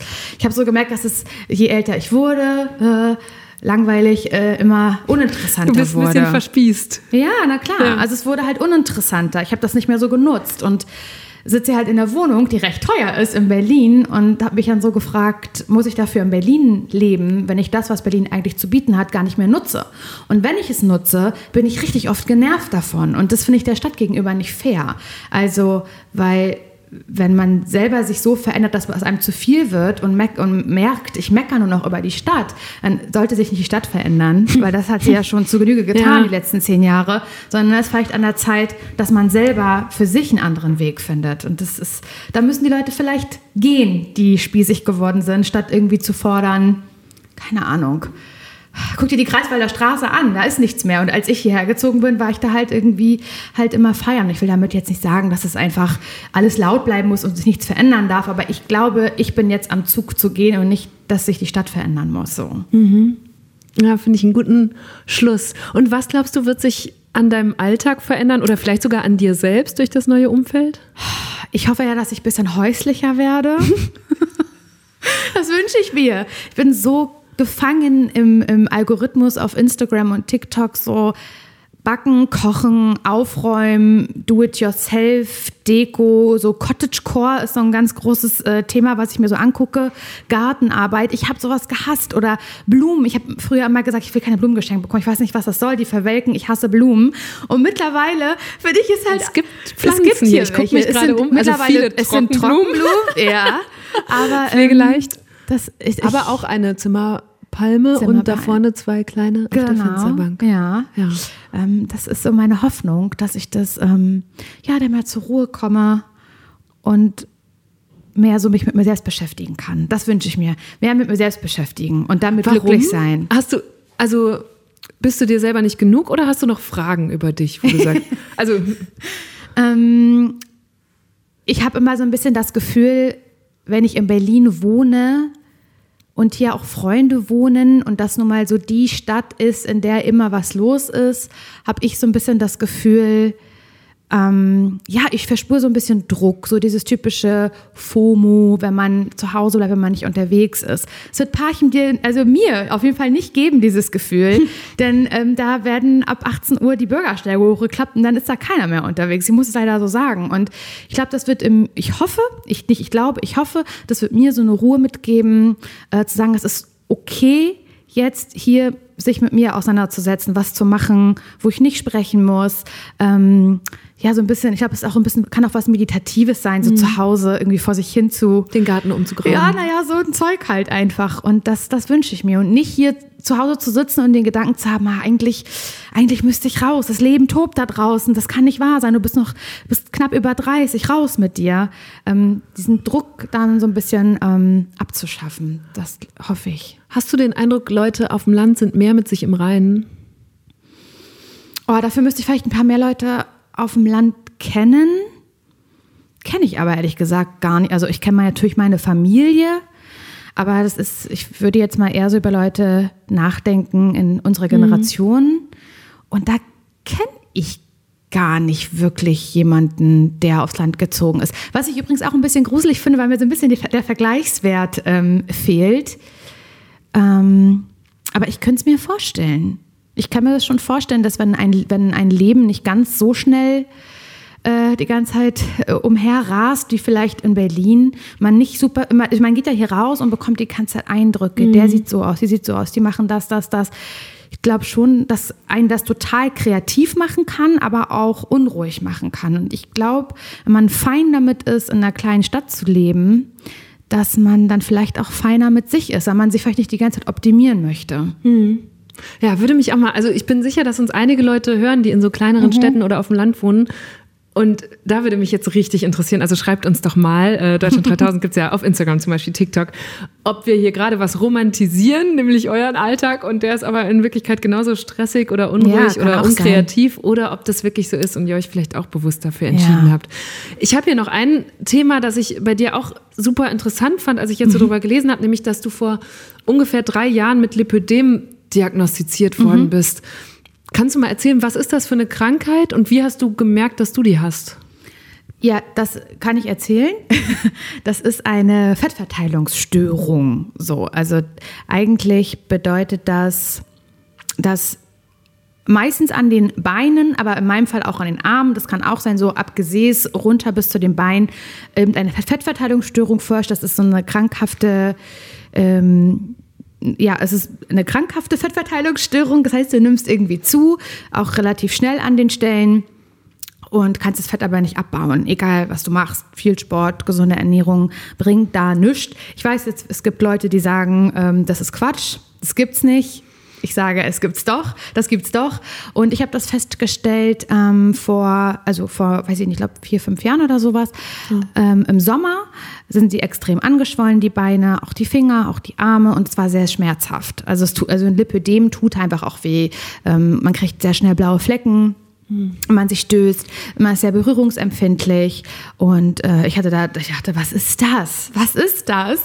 Und ich habe mich optisch schon ehrlich gesagt immer gefragt, seit ich 15 bin, warum das so anders aussieht als der Rest des Körpers. Hat irgendwie nicht so richtig gepasst, auch wenn ich Phasen hatte, in denen ich irgendwie abgenommen habe oder sowas, ist da gar nichts passiert. Die Beine waren immer irgendwie so ein bisschen weird. Ich habe mich, also weird, aber ich habe mich immer lustig darüber auch gemacht und ge gesagt, naja, ähm, ich habe halt keine Fesseln. Also es sah immer so ein bisschen komisch aus vom, vom Fuß, der Übergang zur Wade. Das war einfach, als würde da ein Stück fehlen. Das fand ich immer schon so, ja, okay, mhm. ist halt vielleicht einfach so, aber ich check's irgendwie auch nicht so richtig. Also so, das war so mein Gefühl. Und als dann aber die Schmerzen dazu kamen, ähm, habe ich das dann mal so ein bisschen recherchiert und kam dann eben aufs Lipödem im Internet. Gibt es tausend Millionen Sachen zu. Und dann bin ich so eine Checkliste durchgegangen online und da habe ich so gemerkt, oh wow, alles, was da steht, trifft auf mich zu. Also blaue Flecken, Schmerzen, so und so sieht es aus. Ich konnte alles mit Ja beantworten. Und dann habe ich mir halt äh, einen Arzt gesucht. Auch nicht so einfach. Wenn man äh, so zu Hausärztinnen geht, dann kann das, äh, ist jetzt nicht so die bekannteste Krankheit, wo jeder sofort was zu sagen kann. Das ist ein bisschen schwierig zu diagnostizieren. Und ich habe dann aber so durch Foren und Blog-Einträge und es gibt so eine super große Lipidem-Community, habe ich irgendwie einen guten Arzt gefunden, der das dann diagnostiziert hat und ähm, gesagt hat, naja, da können Sie jetzt entweder ähm, regelmäßig Lymphdrainage machen, um das so ein bisschen das Wasser mhm. zu entschlacken, damit es nicht so mehr so weh tut und äh, dauerhaft Kompressionshosen tragen. Ähm, ansonsten kann man das nur absaugen, klassische Fettabsaugung. Und ich habe mich dann für die Fettabsaugung entschieden. Okay, jetzt haben wir einen sehr schnellen äh, Rasen durchgemacht, ja. aber ich stelle mir, also während ich dir zuhöre oder auch als ich jetzt mich mit der Krankheit beschäftigt habe, ich gedacht, das muss ja so irre sein, wenn man quasi objektiv im Spiegel sieht, wie man irgendwie dick ist oder mhm, dicker wird an mhm. gewissen Körperstellen, ohne dass man was dagegen machen kann. Ja, ne? Manche Leute würden ja sagen, ja, okay, ich habe halt mehr gegessen oder ich habe weniger ja. Sport gemacht oder wenn ich eins von den beiden mehr mache, dann wird mhm. sich das wieder ändern. Und du hast aber ja quasi die Kontrolle über deinen Körper gar nicht mehr gehabt durch ja, diese kann man Krankheit. eigentlich schon sagen. Das hat mich natürlich auch total frustriert. Also ich habe dann ja versucht, auch abzunehmen zum Beispiel. Und ich glaube, das haben viele damals in meinem Alter gemacht. Ähm, ich würde es heute nicht mehr so machen und ist jetzt auch das ist bestimmt das Coolste der Welt, aber ähm, ich habe das versucht, weil ich dachte, hä, das kann doch nicht wahr sein. Also es stört mich, es stört mich optisch, es schränkt mich, es schränkt mich auch ein, die Oberschenkel schränken mich ein und es wurde sogar eher noch schlimmer. Also ich habe dann mhm. so sehr schlanken Oberkörper gehabt und ähm, dadurch können auch tatsächlich Essstörungen zutage kommen. Es kann passieren, mhm. weil du denkst, du musst immer mehr abnehmen, aber da passiert nichts. Im Gegenteil, wenn der Körper Stresshormone ausschüttet, dann kann das Lipödem auch noch wachsen. Also es ist total Boah. kontraproduktiv. Und wer bekommt diese Krankheit typischerweise? Also gibt es da irgendwelche Risikofaktoren? Also fast nur Frauen. Hm. kann, es ist auch noch so ein bisschen unerforscht. Das, äh, dieses, das Ganze so kann mit Hormonen zusammenhängen. Ich habe es damals bekommen durch die Pubertät. Es kann genetisch bedingt sein, kann aber auch sein, dass man das ähm, nach Schwangerschaft bekommt. Also es ist so sehr hormonell abhängig. Und jetzt hast du gesagt, du hast eine Fettabsaugung gemacht. Mhm. Vier. Ich, oh Gott. Also ich verbinde damit ehrlich gesagt so ein, weiß ich nicht, so ein Privatfernseh-Vorabendprogramm oh über ja. Schönheitsoperationen, wo dann irgendwie so mhm. mit so einem langen Stab so, Entschuldigung, ja, sorry, sorry. ähm, aber also du hattest das dann quasi als medizinischen Eingriff. Genau, das war auch ganz klar keine, kein kosmetischer Eingriff. Es war die schlimmste Zeit meines Lebens, ich muss es wirklich so sagen. Also an den Beinen mussten drei OPs gemacht werden, weil du kannst gar nicht so viel Fett absaugen am Stück und sagen, hier Boah. bitte, sondern das kann dein Körper gar nicht verarbeiten, das musst du staffeln. Und es waren drei an den Beinen und noch eine an den Arm. Also vier insgesamt. Und das ging über ein halbes Jahr. Ich konnte eigentlich gar nicht arbeiten. Ich habe dann noch Podcasts so im Liegen aufgenommen. Und es war so, es war so, so schlimm. Ich konnte nicht auf Klo gehen.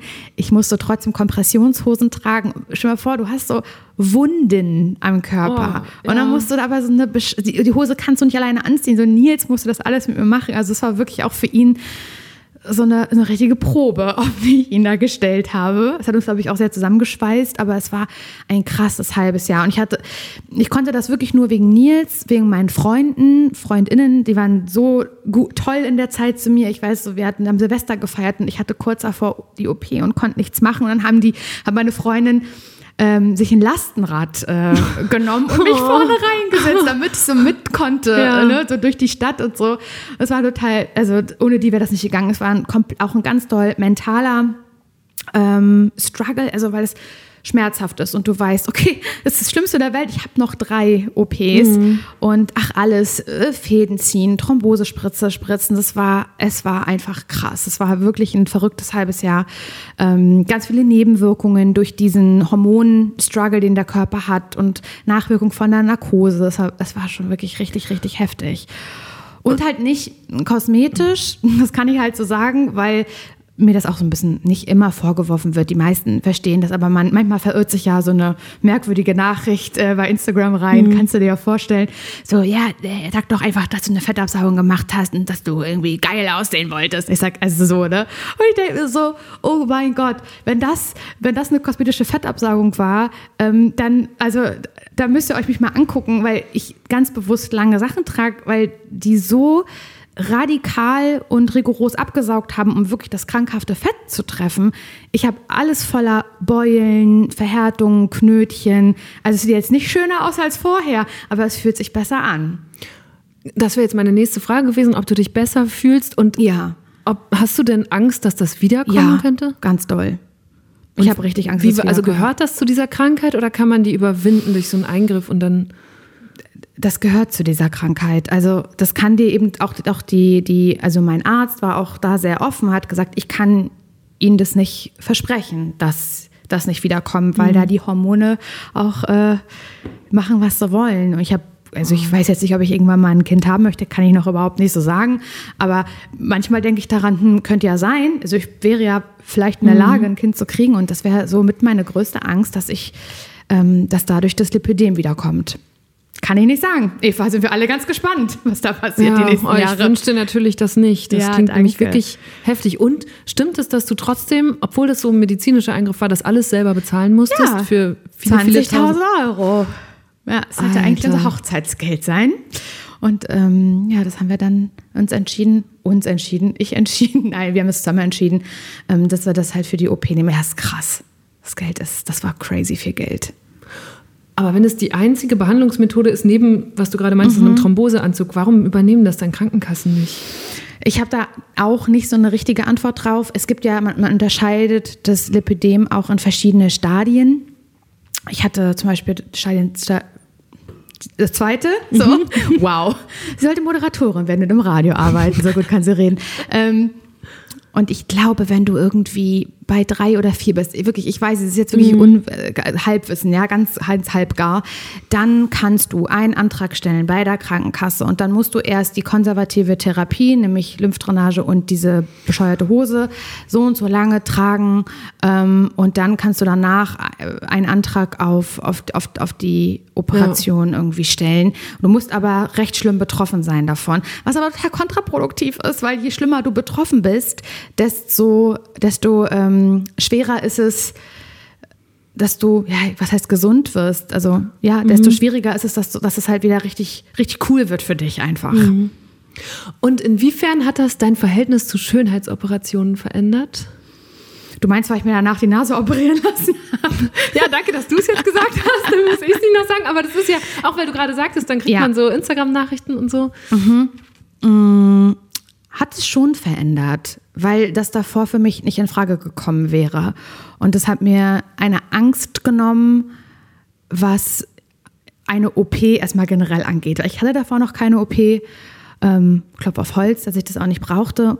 Mm, aber es hat mir die Angst genommen. Ich wurde gut umsorgt. Ähm, es hat mir eine Angst vor einer Narkose genommen. Und das heißt jetzt aber nicht, dass ich jetzt sagen würde, äh, Vollnarkose, let's do it. Ich kenne die Risiken nicht, um Gottes Willen. Ähm, und mehr Schönheits-OPs wird es in meinem Leben auch nicht geben.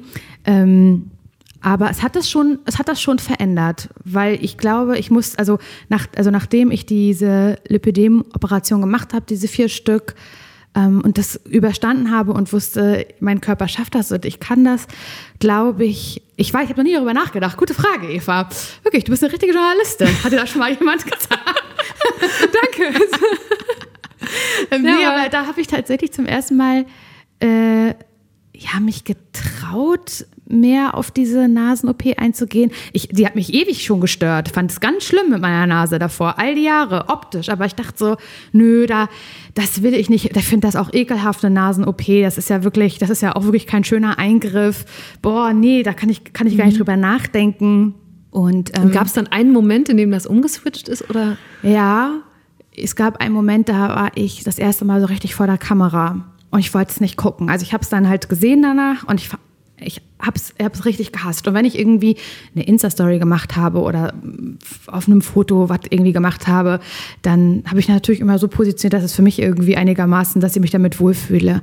Und in dieser Kamera, das mhm. war, in dieser Fernsehkamera, Verzeiht das war, nee, so, ne? natürlich, ja. ich war gnadenlos. Und mich hat das gestört, so dass ich geheult habe. Und ähm, ich habe das dann auch keinem gesagt, weil also auch, auch, auch, auch äh, Nils, mit dem ich ja verheiratet bin, auch, auch Freundinnen von mir habe ich das nicht so richtig erzählt, weil ich wusste, dass sie das auch blöd finden. Und, also, dass ähm, die blöd finden, dass du dich blöd findest, dass du nicht mit dir ja, klarkommst. Weil so. ich ja schon immer darüber Witze irgendwie gemacht habe. Und ich habe es eigentlich immer eher so mit Humor äh, genommen und gesagt, ha, ich habe eine große Nase, ha, ha, ha, ha, irgendwie einen blöden Witz, ne? wie man das halt so macht, wenn man Unsicherheiten hat. Und die haben immer schon gesagt, du bist blöd. Und ich war da schon zu dem Zeitpunkt, keine Ahnung, äh, sechs, sieben Jahre mit Nils irgendwie zusammen und der hat mich so geliebt und der fand immer alles schön und hat nie irgendwas zu dieser bescheuerten Nase gesagt. Aber das war so der Punkt, wo ich dachte, okay, guck mal, Laura, du hast irgendwie dein, dein Traumberuf, den du machen darfst. Ähm, du hast richtig coole Leute um dich herum. Du hast jemanden, äh, der dich heiratet. Okay, das ist jetzt auch nicht so wichtig, aber es, okay. es gab Hoffen aber, wir das nein, nicht aber bis hierhin es, nein, nein, nein, aber es gab es, also für die Nase nicht. So. Es gab einfach überhaupt ja. keine äußeren Faktoren, die dazu geführt haben, dass ich mir die Nase mache, sondern ich habe halt mhm. halt gemerkt, das bin nur ich selber. Und dann, wenn ich es doch verändern kann, dann kann ich es doch machen. So. Und das war dann der Grund, ja. Ich finde es richtig, also ich finde es richtig interessant, darüber so gemeinsam nachzudenken, weil ich auch zufällig letzte Woche auf Ibiza war. Wow. ja, völlig absurd. Frag mich nicht, es war ein Zufall. Ähm, okay. Und ich habe da ein paar Tage verbracht und habe gemerkt, wie ich angefangen habe, dort über Schönheitsoperationen nachzudenken, weil einfach mhm. sehr, sehr viele Menschen dort schön aussehen. offensichtlich schönheitsoperiert mhm. waren. Also ich hatte irgendwie das Gefühl, ich gucke immer in das gleiche Gesicht. Alles sah so aus wie so Insta-Filter im Real Life. Echt? Ja, krass. Ja, schon. Also sorry an alle, die uns zuhören, die gerne auf diese Insel fahren. Da will ich auch, da ist bestimmt cool. Aber das hat mich dann so, es hat, ich war ganz schnell an so einem Punkt, wo es das für mich normalisiert hat, weil ich es da viel häufiger wahrgenommen habe. Und dann mhm. habe ich gedacht, verurteile ich es jetzt, dass die Leute sich hier alle nach offensichtlich sehr ähnlichen Schönheitsidealen irgendwie zurecht machen oder ist das gerade eine Form von Freiheit oder was ist das hier eigentlich? Ja. Und deswegen finde ich es so spannend, weil du eben so zwei so unterschiedliche Erfahrungen schon gemacht ja. hast und Entscheidungen getroffen mhm. hast. Und also was haben zum Beispiel dann deine Freundinnen dazu gesagt, vor der, deren Urteil du Angst hattest? Mach das nicht. Und aber dann danach, als du dich dann also dafür entschieden hast? Sie haben alle gesagt, mach das nicht. Und ähm, ich muss dazu aber wirklich auch sagen, dass immer so dieses Horrorbeispiel ist, Leute mit so Michael Jackson-mäßig viel mhm. zu kleinen, merkwürdigen Nasen, den du sofort ansiehst, ach je, was ist denn, was ist da eigentlich mhm. passiert? Und ich glaube, also das war so ganz, ganz toll auch meine Angst und die Angst von allen Leuten, die mir nahestehen, die sich das nicht wünschen für mich und die sagen, du bist doch eine hübsche okay, also Frau. Also die haben sich quasi so eine richtig chirurgisch gesundheitliche Sorge ja. gemacht und die kamen jetzt nicht mit so Prinzipien Nö. nach dem Motto, hey, jeder ist doch schön, du musst dich hier nicht für die Gesellschaft Nö. oder okay. Nee, mhm. das eigentlich überhaupt nicht. Nö, da hat eigentlich keiner was, was ja. zu gesagt. Es ging eigentlich eher so, wirst du danach dich wirklich besser fühlen oder danach wird es danach halt richtig scheiße. Mhm. Und ähm, ich habe eine sehr gute Ärztin halt gefunden. Ich, es war, war ein großer Struggle und das muss ich ganz ehrlich sagen. Ich war bei erst äh, ähm, Ärzten, männlichen Ärzten, ähm, die, ja, die, die, machen wir klein, gucken Sie mal hier und äh, wie ist das nein, dann? Malt man sich dann ja, so seine ja. Wunschnase? Nee, ich, ich habe mir die nicht gemalt. Die haben so was möglich wäre halt aufgemalt und ich dachte die ganze Zeit, nein, das ist, was ist, ich möchte eigentlich nur meinen Höcker da oben wegmachen. Lassen Sie doch da vorne alles dran am Rüssel. Warum machen Sie das denn so klein? Und ich habe dann eine Ärztin, eine weibliche Ärztin gefunden, die wirklich ähm, ganz anders war als alle anderen Beratungsgespräche, die mir ganz ehrlich gesagt hat, ich mache keine kleinen Nasen. Ich, das auf gar keinen Fall. Also, und ich habe auch keine kleine Nase, sondern ich habe meinen Höcker oben weggemacht. Und hm. als ich die OP als ich damit fertig war und den Verband abgemacht habe und meinen Freunden und so das gezeigt habe, war es so, hä, krass. Das sieht aus, hättest du schon immer so diese Nase gehabt. Also ich glaube, sie, oder ich finde für mich, sie ist sehr gut geworden. Und ich finde, sie sieht halt nicht irgendwie ähm, weird aus oder so, dass sie nicht mehr passt. Ich bin damit total zufrieden. Ähm, aber das war so meine Sorge und auch die Sorge der umliegenden Menschen. Und wie stehst du jetzt zu dem, was ich gerade meinte, mhm. zu diesem ganzen gesellschaftlichen Beauty-Wahn? Ja, Beauty-Wahn, Schönheitsidealen, auch vor dem Hintergrund von diesen herrlichen Beauty-Tutorials, die du machst, die ja eigentlich immer so eine so ausstrahlen von äh, wir machen uns hier mal über uns selber, unsere eigenen Makel oder ja. äh, Nicht-Talente lustig und das ist aber alles cool. Ich werde heute Abend auf der Bühne stehen, bei mehreren hundert Leuten und dafür mache ich mich jetzt fertig. Es liegt ein ganzes Stück Arbeit vor uns, machen wir uns nichts vor. Live-Podcast mit äh, Show-Elementen. Hatte mir eigentlich das Trapez gewünscht, habe ich nicht bekommen. Deswegen ähm, gibt es Live-Podcast mit Tanz und Gesang. Und deswegen mache ich auch Show-Make-up. Ich gehe all in heute. Ich mache heute so viel rauf, dass die letzte Reihe mich noch sieht. Dass die letzten Reihe noch sagen, wirklich tolles, tolles Tages-Make-up, was sie da nutzt. Erstmal kleistern, möglichst mit einer Farbe, die nicht zum Hals passt. Es ist wirklich erstaunlich, wie die Frau keine Poren hat. So doll kleister ich. Zur Unkenntlichkeit. Das findet ja auch ein Riesenpublikum. Also Leute sind ja offenbar dankbar dafür, dass jemand das mal so normalisiert. Mhm. Ähm, wie, wie passt das dann in dieses Bild mit der, ich habe mir meine Nase gemacht? Also ja. Hm, gute Frage. Ich habe so ein bisschen das ich habe keine richtig klare Antwort darauf, weil ich habe das gleiche Gefühl zu diesem, zu, zu Schönheit an sich, wie du es auch hattest, als du auf Ibiza warst, das ich einfach auch herrlich finde, nach wie vor. Und ähm, ich es auch so sehe, von meinen inneren Augen, wie Eva auf Ibiza war. Gibt also das? ich sehe es bis heute nicht vor mir. Es war wirklich, es war nicht so ein richtiges Match, aber gut. Okay. Mm, und ich stelle mir auch die Frage, ist, wenn ich sage, ich, ich, ich lasse den Eingriff machen und das, das ein, reinspritzen und das, das und das. Bin ich dann jemand, der sich einfach nur dem Schönheitsideal beugt oder nehme ich den Weg und sage, nö, ich bin ähm, eigenbestimmt, selbstbestimmt, ich mhm. bin Feministin und ich mache mit meinem Körper, was ich möchte. Ich finde, ja. es kann immer so und so ausgelegt werden. Und ich habe für mich noch keine richtige Antwort darauf gefunden. Aber klar, auf der einen Seite mache ich natürlich irgendwie Videos über vermeintliche Makel auf eine humoristische, ironische, sarkastische Art und Weise und, und doch habe ich schon was an mir verändern lassen. Ähm, das heißt aber nicht, weil ich die Nase verändern lassen habe, dass äh, ich sonst mich ähm, perfekt finde. Also da ist trotzdem noch ganz viel an Makel, was neu dazukommt, woran ich mich, ich verändere mich, woran ich mich gewöhnen muss, ähm, gewöhnen möchte, lieben lernen möchte. Und ähm, ich werde mich definitiv nicht nochmal operieren lassen. Ähm, aber das heißt trotzdem nicht, dass es nicht immer wieder Dinge gibt, die mich nerven, wo ich denke, aha, da sind wir jetzt also mit 33. Das ist ja interessant. Und ich finde schon, dass ich, also dass man darüber trotzdem seine Witze machen kann, weil am Ende des Tages schminke ich mich ja auch. Also ich mache mhm. mich irgendwie lustig ähm, über irgendeinen fetten Hoshi-Pickel auf der Backe oder sowas und dann schminke ich ihn drüber. Das heißt, in dem Moment stehe ich ja auch nicht so wirklich zu ihm, aber ich rede drüber und mache mich drüber lustig und Natürlich ist nochmal ein operativer Eingriff was anderes, als sich Make-up ins Gesicht zu machen und irgendwie was wegzuschminken, aber nicht so ganz. Ich finde, es hat mhm. geht in so eine ähnliche Richtung und ja. Ja, und ich glaube, also eigentlich, du hast ja gerade umschrieben, oder jetzt seit wir bei dem Thema gerade sind, dass ja auch die Frage ist, warum macht man das? Woher kommt dieser Impuls? Ja. Ne? Kommt der von außen? Hat man ein Schönheitsideal verinnerlicht, dem man meint, nacheifern zu müssen? Ja. Oder ist das was, und ich finde es aber auch sehr schwer, das überhaupt so auseinander zu differenzieren, auch ganz ehrlich vor sich selber. So, ist das jetzt was, was einfach nur mein eigenes, meine eigene Meinung ist? Oder ist das irgendwas, was von außen beeinflusst Ja. ist? Voll schwierig. Und Total schwierig. Ja. Und ich bin mir, manchmal gucke ich mir Fotos von früher an, so aus meiner, aus den 2000ern, sag ich jetzt mal, so mit Digitalkamera fotografiert. Und da war ich vielleicht, weiß ich nicht, 15, 16. Und auch da war mein Gesicht jetzt nicht mehr so ebenmäßig. Ich war, hatte, war in der Pubertät und war nicht so ebenmäßig wie, ähm, weiß ich nicht, mit fünf, weißt du?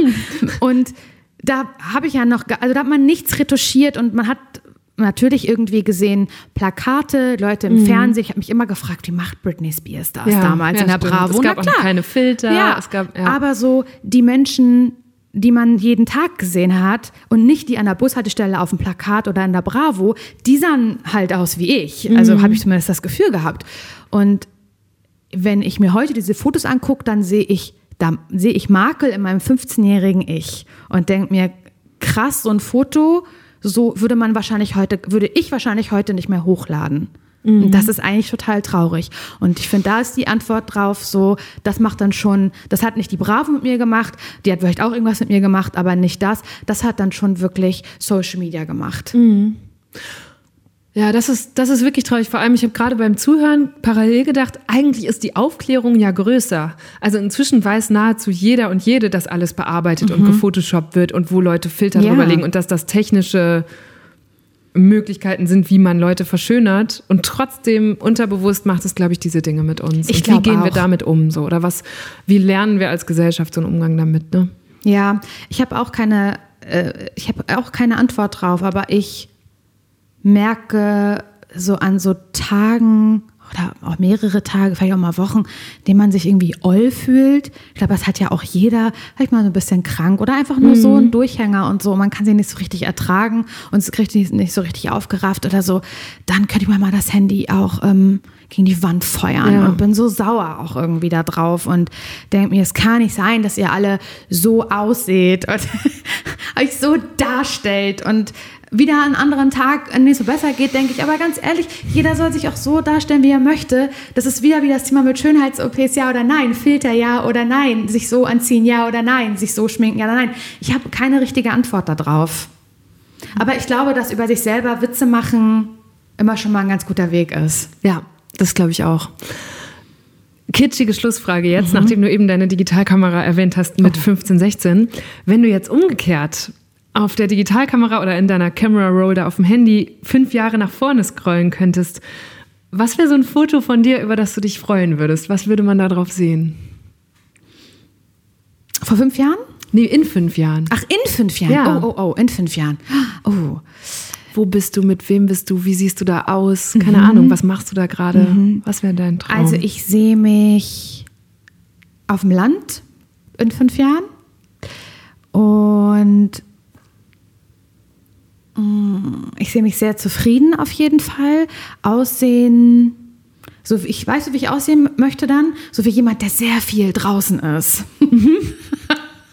Kennst du so Menschen, die so aussehen, dass sie sehr viel draußen Ja, einfach sind? Die riechen auch immer so nach draußen. Aber in a good way. In a good way, Ja. ja. So, so rote Wangen, äh, viel draußen Irgendwas irgendwas ist gemacht. gekrempelt. Vielleicht habe ich auch nicht so mehr mehrere Sachen übereinander und Sachen sind hochgekrempelt. Ja, genau. Ja. Und äh, vielleicht habe ich auch nicht mehr diese Fingernägel, die Mhm. ich habe, weil ich sonst knabber. Deswegen kommt da immer was rauf. äh, aber vielleicht habe ich es in den Griff bekommen. Vielleicht sind die ein bisschen schmutzig, weil ich wahrscheinlich irgendwas im Garten gemacht habe. Ja, so sehe ich mich. Mhm. Mit Nils zusammen, gerne auf dem Foto. Das würde mich freuen. Der sieht auch viel nach draußen aus. Der hat gerade was geschreinert in der Werkstatt nebenan. Und ich habe gesagt, ach, guck mal, toll, ähm, wie ich hier die Tomaten geerntet habe. Da können wir, die können wir einkochen heute. Und dann wecken wir die ein. Für Tomatensauce fürs nächste Jahr. So, da sehe ich mich. Okay, ich, ich wünsche dir, dass das passiert, Laura. Danke. Danke für die gute Stunde mit dir. Gerne. Das war eine gute Stunde mit Laura Larsson. Ich mag das ja immer sehr, wenn Gäste sich darauf einlassen, so gemeinsam laut nachzudenken. Zum Beispiel darüber, ob wir das Landleben romantisieren oder eben, wie wir jetzt zu Schönheitsoperationen stehen. Ich fand cool zu merken, dass Laura hier nicht zu vorschnellen Antworten oder Urteilen neigt, sondern selbst noch viele Fragezeichen hat und, glaube ich, generell so in ihrem Denken versucht, möglichst viele Perspektiven zu berücksichtigen. Deshalb fände ich es auch richtig cool zu sehen, wenn sich das Radio künftig vielleicht wirklich ein bisschen in die Richtung weiterentwickelt, die sie beschrieben hat. Wie habt ihr uns denn eigentlich gerade gehört? Also als Podcast oder live im Radio? Falls letzteres, dann checkt Deutschland 3000 doch gerne auch mal online aus. Alle zwei Wochen gibt es eine neue gute Stunde, überall, wo es Podcasts gibt. Ich bin Eva Schulz und ich habe wie immer auch noch einen Hinweis auf einen anderen Podcast für euch. Dieses Mal von den KollegInnen bei Puls. Die starten nämlich gerade in die neue Staffel von ihrem Queer-Podcast. Hi zusammen. Hi. Wir sind Julian und Kati vom Podcast Willkommen im Club. Und bei uns im Podcast bekommt ihr alles über die queere Community mit. Also zum Beispiel, was steckt eigentlich hinter diesen ganzen Buchstaben LGBTIQA-Sternchen? Ja, oder wann und wo im Alltag spielt denn Queersein eine Rolle? Und was sind die Themen, die die queere Community gerade so bewegen? Jeden Mittwoch gibt es eine neue Folge. Also hört mal rein, zum Beispiel in der ARD Audiothek. Bis bald. Deutschland 3000 ist ein Podcast von Funk und Enjoy vom NDR. Die Redaktion hat in dieser Folge Susanne Pennack gemacht, zusammen mit Aline König und David Schöne. Produktion Isabella Schreier. Social Media Julika Bickel. Und das Sounddesign kommt von Soundquadrat.